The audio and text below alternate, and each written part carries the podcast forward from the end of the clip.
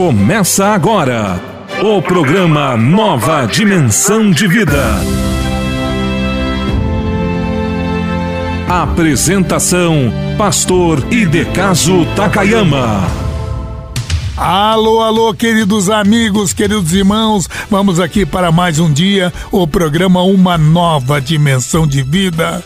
Com muito carinho, com muita alegria, queremos dizer a você que só estamos no ar, porque existem homens e mulheres, intercessores e intercessoras, que estão nos dando apoio, não somente nas orações, mas com as contribuições também, ajudando este trabalho da evangelização. Vamos fazer o evangelismo enquanto é tempo, enquanto é dia, enquanto o tempo se chama hoje. Porque amanhã, minha gente, a gente vai ficar muito, muito antigo, né? Garotões gastos, nova dimensão de vida e já já já nós voltamos com a mensagem, a palavra de Deus. Uma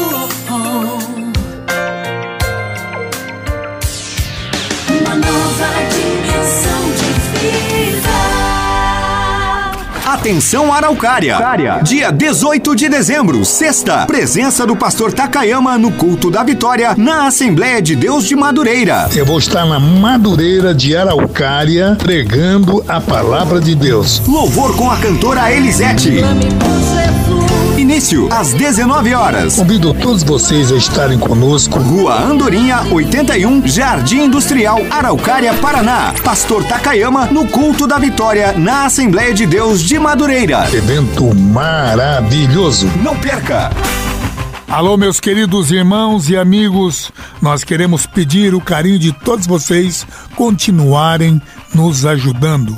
A lei da semeadura está aqui. Tudo aquilo que nós semearmos, iremos colher. Então a Bíblia diz em 1 Coríntios: contribua com alegria.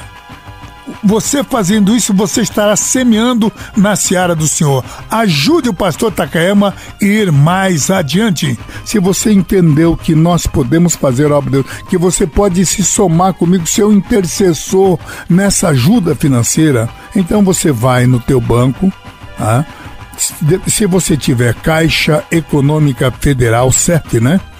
É, é só mandar um, uma ajuda, uma contribuição para agência. Atenção, anotem aí agência, meus irmãos. É a 1525, Caixa Econômica Federal, 1525. E o número da conta é o 3707-0.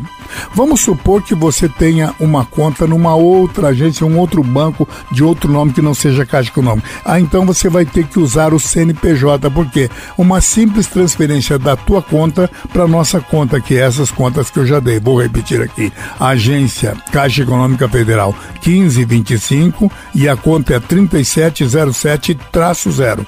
3707-0. Esse é o número da conta. Mas aí, se é da tua a, vamos dizer, se, se você tem conta num outro banco, se é da, do teu, da tua conta para a minha conta, você terá então que colocar o CNPJ da Cristo Vive Evangelismo, porque é uma pessoa jurídica, tá? Então, o CNPJ, atenção, é o 09 131 313 313 0001 traço 53. Vou repetir porque é um número bastante comprido. 09 131 313 mil ao contrário, né? É o 0001 traço 53. Tá bom, gente? Nós, você já sabe, o nosso contato, nosso endereço é Caixa Econômica Federal. O número da conta você já tem aí.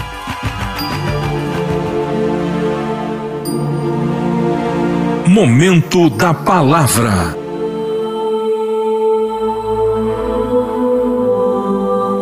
E disse Jesus: Ide por todo o mundo e pregai o Evangelho a toda criatura. Ouça agora a mensagem da Palavra de Deus. Amigos e irmãos, vamos trazer a palavra de Deus neste dia. Paulo traz um dos ensinos mais profundos na Sagrada Escritura. E eu quero trazer isso para o nosso avanço da vida cristã. Eu sei que existem muitas pessoas que estão até enfraquecidas porque veem maus exemplos no nosso meio, decepções na jornada. E realmente tem gente que tem perdido a salvação, e a própria Bíblia diz: importa que haja o escândalo, mas ai por aquele quem vem escândalo. E o Senhor é claro em repetir várias vezes, falando sobre aqueles que fazem os meus pequeninos perderem a fé. E eu quero trazer hoje um estudo, ainda que rápido, desta situação sobre viver a vida cristã. Não estou falando do conhecimento bíblico, porque aí vem a diferença. Existem pessoas que têm até um bom conhecimento bíblico, têm teoria, mas não têm prática. E Paulo traz na carta aos Filipenses a defesa deste assunto no capítulo 3, versículo 13. Ele que em Coríntios 15, 9 confessa sua limitação, reconhece que chegou a ser até perseguidor e por isso não poderia nem ser chamado de apóstolo. E se assim o quisessem chamar, ele, era, ele, ele reconhecia que era o menor de todos, havia humildade nas suas palavras, porém não confundamos humildade com firmeza, meus irmãos. Ele era firme na palavra ao ponto de, em alguns momentos, chegar a chamar a atenção atenção a censurar obreiros muito mais antigos do que ele, como era o apóstolo São Pedro. E aí ele confere, ele traz a palavra em Filipenses 3, 12, 13. Não o que já tenha alcançado ou que seja perfeito, mas prossigo para alcançar aquilo para o que fui também preso por Jesus Cristo.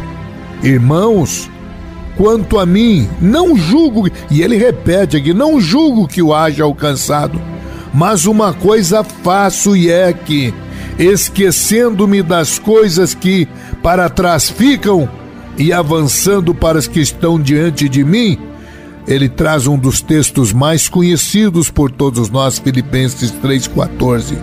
Prossigo para o alvo, pelo prêmio da soberana vocação de Deus em Cristo Jesus. Paulo aqui revela o início, o segredo de uma vida cristã abundante, meus irmãos. O, no, o segredo da nossa vida, meus irmãos, é vida cristã. Eu pergunto a você, cristão, que está ligado comigo hoje, reflita comigo: aquilo que você prega é aquilo que você vive? Você vive exatamente aquilo que você prega? É claro que todos os mais perfeitas, as mais perfeitas pessoas que estão me ouvindo, com certeza afirmarão um sonoro não, porque nós reconhecemos que estamos prosseguindo para o alvo, mas não chegamos lá. A Bíblia fala em buscar alcançar a estatura de um varão perfeito, mas não chegamos lá. Vida cristã, meus amigos, meus irmãos, é diferente de conhecimento bíblico. Uh, ensinar a Bíblia é uma coisa, viver a Bíblia é outra coisa. Conhecer a Bíblia é uma coisa, viver os ensinos da Bíblia é outra coisa. Estar na igreja e participar das atividades da igreja é uma coisa, viver no dia a dia a palavra de Deus ter uma vida cristã, viver aquilo que falamos, é buscar alcançar essa chamada estatura de varão perfeito. Vejam Efésios 4, vamos ler o versículo anterior, o 12. Diz ele aqui, querendo o aperfeiçoamento. Nós estamos em busca desse aperfeiçoamento, meus irmãos. Buscando no conhecimento, nas experiências, até nos tropeços que alguns têm ou que nós. A, a gente aprende com os erros dos outros muito, meus irmãos. Então, Paulo diz aqui no verso 12: querendo o aperfeiçoamento dos santos para a obra do ministério, porque cada pessoa que está me ouvindo, no momento em que ele se torna cristão, ele vai se aprofundando para amanhã, depois também tornar-se um pastor, tornar-se um ensinador, tornar-se uma pessoa que é útil com a sua experiência para os outros. Ele diz aqui: querendo aperfeiçoamento para a edificação do corpo de Cristo, verso 13, até que todos cheguemos à unidade da fé, ao conhecimento do Filho de Deus, ao homem perfeito, à medida da estatura completa de Cristo para que não sejamos mais, verso 14, meninos inconstantes, levados em roda por todo o vento de doutrina, pelo engano dos homens, que com astúcia enganam fraudulentamente. Então, aqui, meus irmãos, nós vemos Paulo falando sobre a busca deste aperfeiçoamento dos santos, o caminhar nosso de cada dia na busca da perfeição.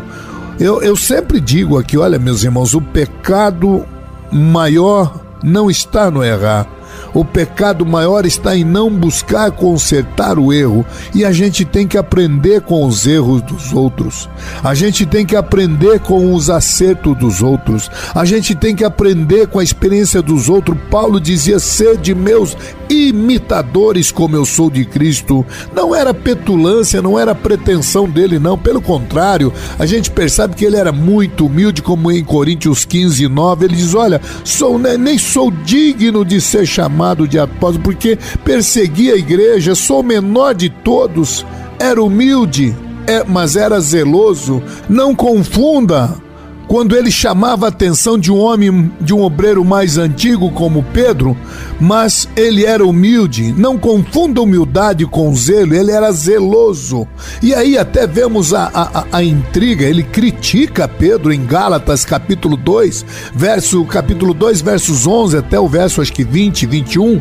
Ele condena a atitude de Pedro quando Pedro começa a se misturar é, com, com, com, com gentios. Ele chama a atenção de Pedro diz: Olha, Pedro, você é judeu, você é diferente da sua maneira de viver como gentil. É diferente a questão da fé e das obras. Condena as atitudes. Então percebam, meus irmãos, quando existe divergências entre um irmão e outro, não fique aborrecido a, a Bíblia nos ensina que temos que sim, Senhor, chamar atenção. Isso não era arrogância, era firmeza, era firmeza no conhecimento, era zelo pela palavra, era entendimento da realidade espiritual, era conhecimento entre a diferença de um judeu e de um gentil, era, era, era firme na, na, na na doutrina e era duro com aqueles que tinham falta de firmeza. Nem por isso ele deixava de ser humilde, meus irmãos.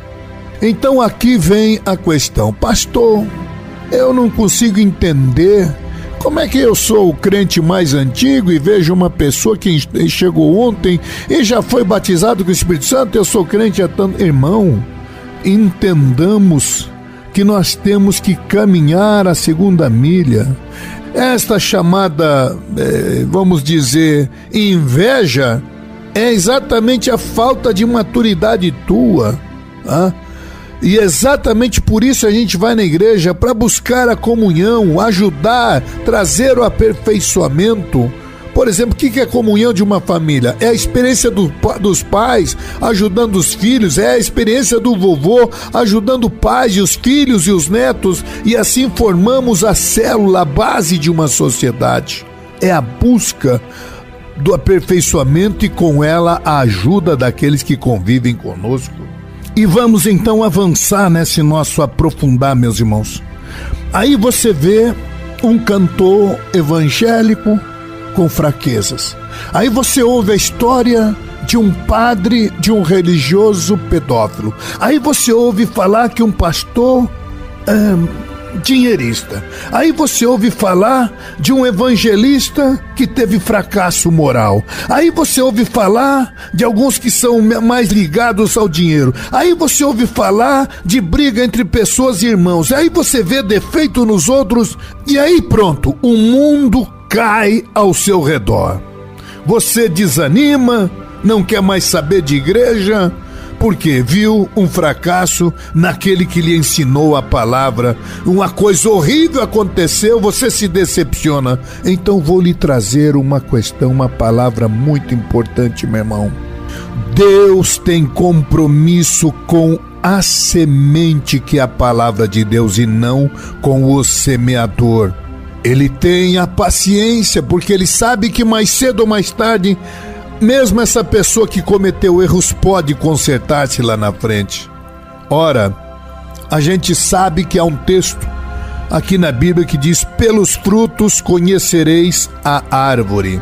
Num dos ensinamentos de Cristo que está registrado em Mateus 7:20, ele é claro, diz: Olha, pelos seus frutos os conhecereis. Ele não diz aqui pela árvore conhecereis o fruto. Não, ele diz: pelos frutos conhecereis a árvore. E mesmo conhecendo pelos frutos, alguém dirá: mas como é que aquela pessoa que deveria dar frutos bons está aí?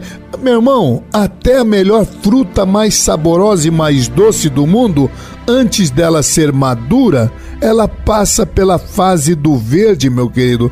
Tente comer aquela mesma fruta quando até a cor, a cor verde está dizendo não está preparada. Assim somos nós, meus irmãos.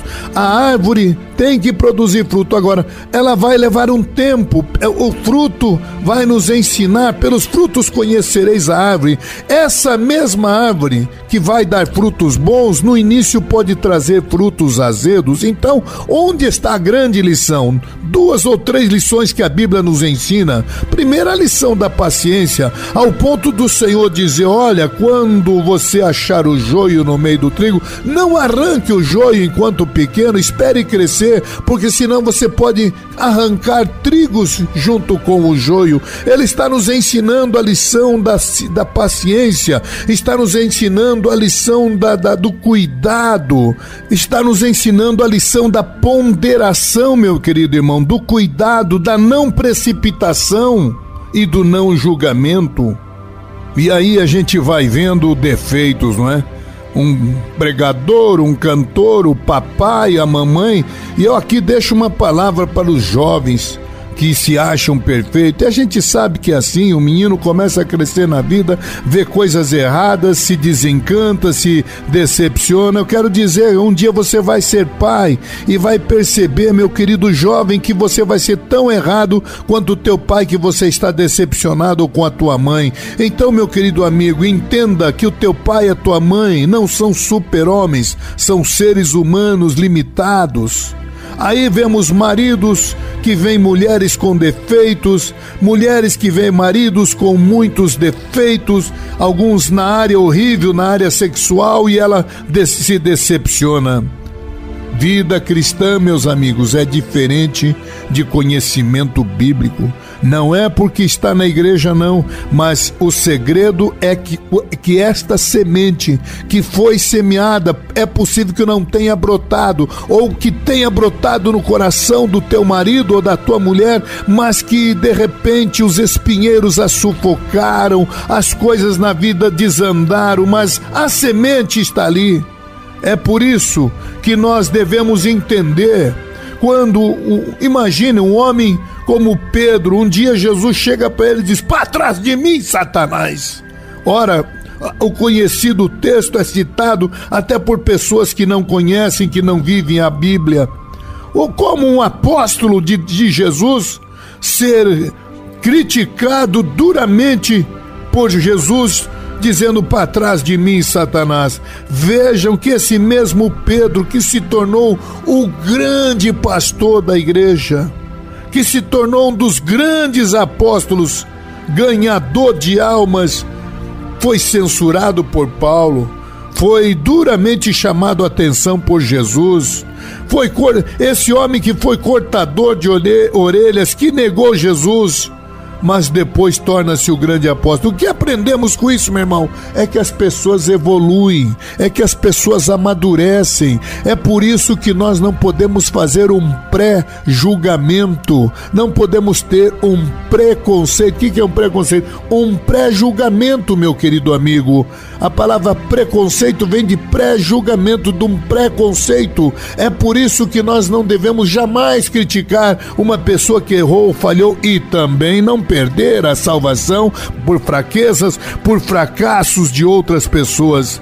Se a pessoa que você conheceu como obreiro tem as suas motivações erradas, alguns fazem por dinheiro, outros fazem por fama. Tem gente que está aí nos púlpitos que, achando que são artistas porque são o foco das atenções de, de, de, de das pessoas e dos holofotes. Então a pessoa acha-se que está fazendo, está sendo.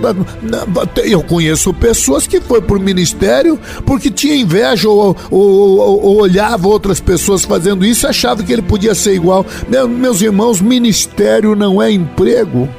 Ministério não é aquilo que Deus não tem compromisso com famas de pessoas, Deus tem compromisso com a sua semente. A Bíblia diz: importa que o evangelho seja pregado. Então não perca você a tua salvação, porque a melhor pessoa do mundo que você mais admira, se você conviver com essa pessoa, uma semana apenas, um mês apenas, você vai encontrar defeitos nelas. Todos nós somos limitados. Então, meus irmãos, é aí que a Bíblia diz que nós devemos buscar o aperfeiçoamento. É aí que a Bíblia diz que devemos carregar uma segunda milha. Por quê? Porque a pessoa que tem defeito, então você tem que entender, caminhar, e ter paciência, tolerar. E aí vamos entender que se hoje esse, essa árvore está produzindo frutos azedos, mas esses mesmos frutos azedos, dentro de pouco tempo, pelo tempo, ela poderá tornar-se uma fruta saborosa. Aqui vem o grande segredo da paciência, da ponderação, do equilíbrio, da temperança, da, da, compreensão, entender a Bíblia e não conhecer a Bíblia. Conhecer é uma coisa, entender e viver a Bíblia é viver aquilo que se ensina, é vida cristã. O segredo da vida cristã, minha irmã, você, por exemplo, deve ser um daqueles críticos que diz: aquela pessoa é um verdadeiro reteté na igreja, mas na vida dá calote e não paga a conta. É claro que nós vamos ver pessoas assim. O defeito teu é diferente do outro. Por exemplo, o teu defeito é ter essa língua comprida de fazer críticas como se fosse a pessoa melhor do mundo, como se fosse fosse um grande teólogo conhecedor, e adianta ter o conhecimento e não viver a vida cristã? É isso que a Bíblia nos ensina em todos esses textos que eu trouxe para que você não se decepcione e não perca a tua salvação por falhas de outros, meu irmão. Eu prossigo para o alvo, para o prêmio da soberana vocação, até chegar um ponto onde você possa dizer, como Paulo, sede meus imitadores, como sou de Cristo. Imitadores nas coisas certas, mas nas coisas erradas não. Agora, que todos nós entendamos que nem Paulo, nem Pedro, nem Takayama, nem João, nem José, nem pastor Irineu, nem pastor Wagner, nem pastor Piragini, nem o pastor, nem o pastor Rosa, nenhum de nós temos perfeições, meus irmãos, temos limitações. E é isso que você tem que entender. Por isso, ame aqueles que estão zelando para, pelas suas almas, os teus pastores que muitas vezes têm que estar envolvido com construção de igreja, com administração, com visitar uma irmã, um irmão que, que está lá doente, ou ajudar com uma bolsa uh, de alimento uma outra pessoa que está passando necessidade, ou tem que ir numa convenção para tentar socorrer uma situação. Meu Deus do céu, meus queridos amigos e irmãos, vamos todos juntos juntos darmos as mãos e entender que assim é o corpo de Cristo. Você não pode dizer eu quero ser um pé quando você é a cabeça. Você não pode ser a cabeça quando Deus quer você para ser o cascão do pé, meu querido irmão. Assim é a nossa vida. Nós temos no, no, no é, é, o mesmo corpo, cada um com a sua função. Por isso façamos obra de Deus. Se você tem talento de uma boa memória, ajude o teu pastor. Se você é um bom administrador financeiro, ajude na administração administração, no conselho, no corpo administrativo da igreja, mas que cada um de nós possamos avançar. E se também encontrar limitações e fraquezas em alguém, não critique, apenas ore, tenha misericórdia. Judas estava traindo Jesus, Jesus já sabia ao ponto de dizer: aquele que mete a mão no prato é o que me trai. Ele sabia de tudo, mas nem por isso pegou-lhe um chicote, deu-lhe no lombo dele. Sai daqui, seu vagabundo. Não, não fez nada disso. Pelo contrário, deu o pão molhado. Jesus, Jesus que compreensão podemos ter de alguém que estava sendo machucado por aquela pessoa e Jesus ainda dá o pão molhado? Sabe por que Jesus estava fazendo isso? Jesus estava triste por saber que aquele homem, dali a alguns minutos, aquele homem que conviveu, que até ajudou Jesus na administração, porque ele era o tesoureiro, lá na frente, dali alguns minutos, já estaria no Hades, indo para o inferno sem retorno, sem volta. Jesus estava triste por saber que aquele homem, dentro de poucos minutos, perderia a eternidade quando teve a chance de ser um grande apóstolo. É por isso que Jesus se entristece, ele, se, ele, ele, ele sente tristeza, ele chora por aqueles que estão perdendo a eternidade é, é, é, neste momento que eu trago essa palavra a cada cristão, para que nós busquemos o aperfeiçoamento dos santos,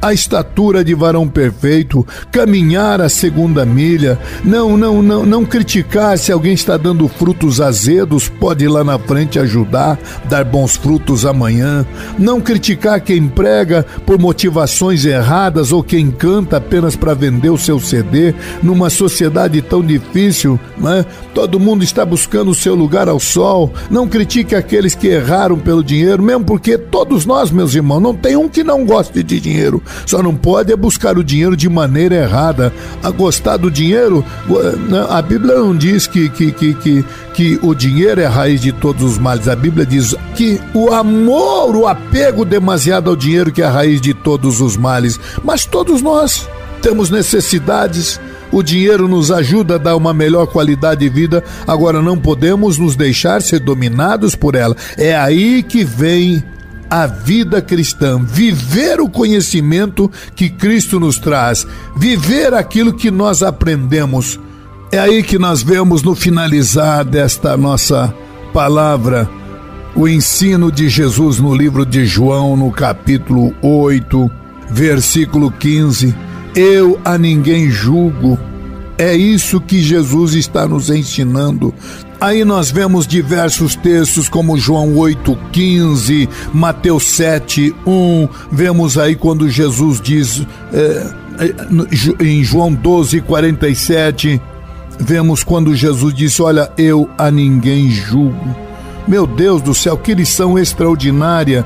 Que nós possamos amadurecer, ajudar uns aos outros, tolerar, entender que todas as pessoas são limitadas e dar a mãos uns aos outros envergonhando as forças do mal, porque estamos todos juntos nessa jornada, na busca, no resgate de vidas que estão infelizmente caminhando para o inferno sem volta. Vamos orar neste momento, meus irmãos, mas vamos lembrar da missão maior que Jesus nos deixou e aprendemos a entendermos o, a nossa missão aqui na terra, entendermos que não há seres humanos perfeitos e por isso entendemos estes ensinos de Jesus, ensinos esses que vão nos amadurecendo, nos ajudando a compreender melhor a vida que nós vivemos. E mais do que isso, não perdemos a nossa salvação por limitações, por falhas humanas, por fraquezas daqueles que convivem ao nosso redor. Deus abençoe. Vamos orar neste instante, meus irmãos. Estou subindo para um lugar mais alto. Eu já queimei as pontes com o passado e os meus olhos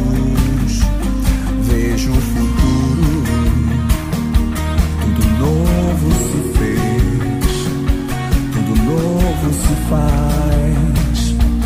E dessa estrada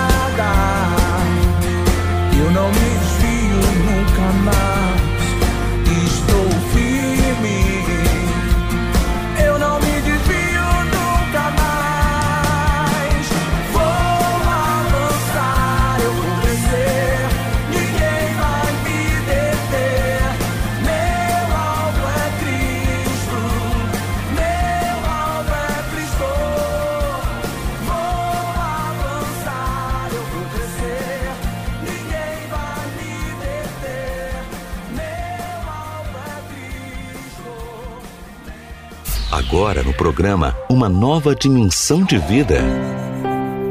Momento de oração. Com o pastor Takayama.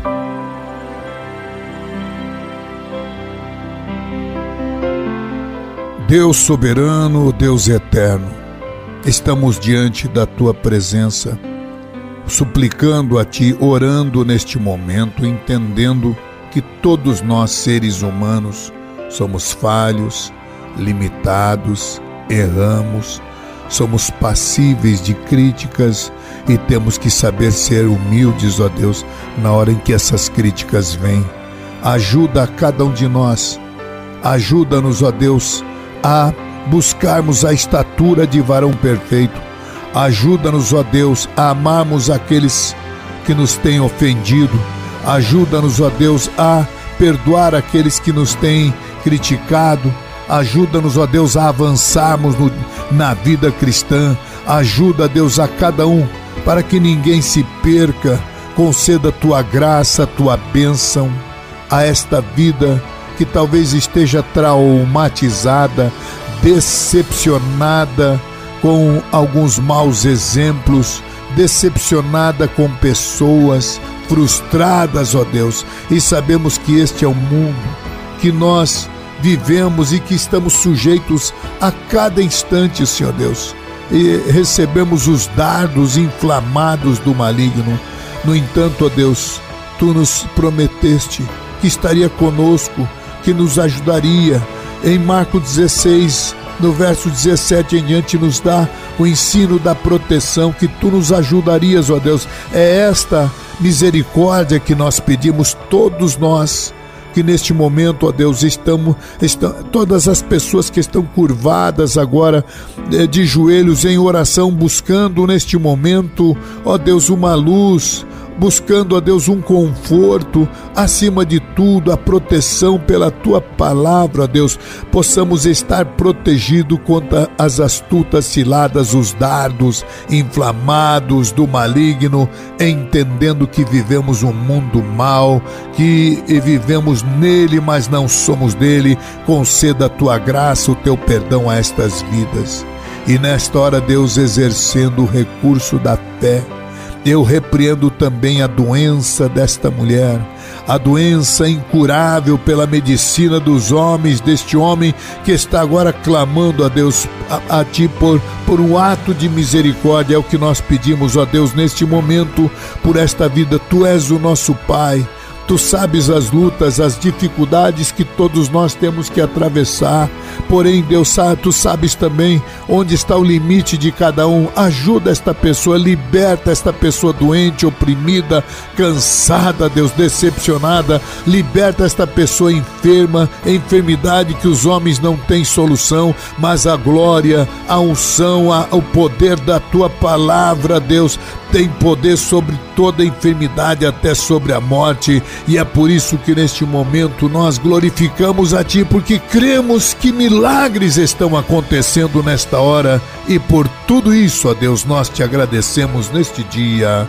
Conforta o coração desta pessoa que está neste momento, ó Deus na última etapa, no limite da sua tolerância, da compreensão, conceda graça, Deus ajuda esta pessoa e nós todos os intercessores levantamos um clamor por homens e mulheres por vidas que, ó Deus, estão caminhando com todas as dificuldades pelo caminho estreito, pela porta apertada. Queremos agradecer a Ti neste dia, no Teu nome santo, ó Deus. Socorre-nos com a ajuda do Teu Santo Espírito e ajuda cada vida a caminhar a sua vida cristã. Amém, Jesus. Esse foi o programa Nova Dimensão de Vida. Se essa mensagem falou com você, compartilhe esse programa e ouça novamente na reprise à meia-noite em nossa programação. O programa Nova Dimensão volta amanhã às onze e meia em sua nova edição.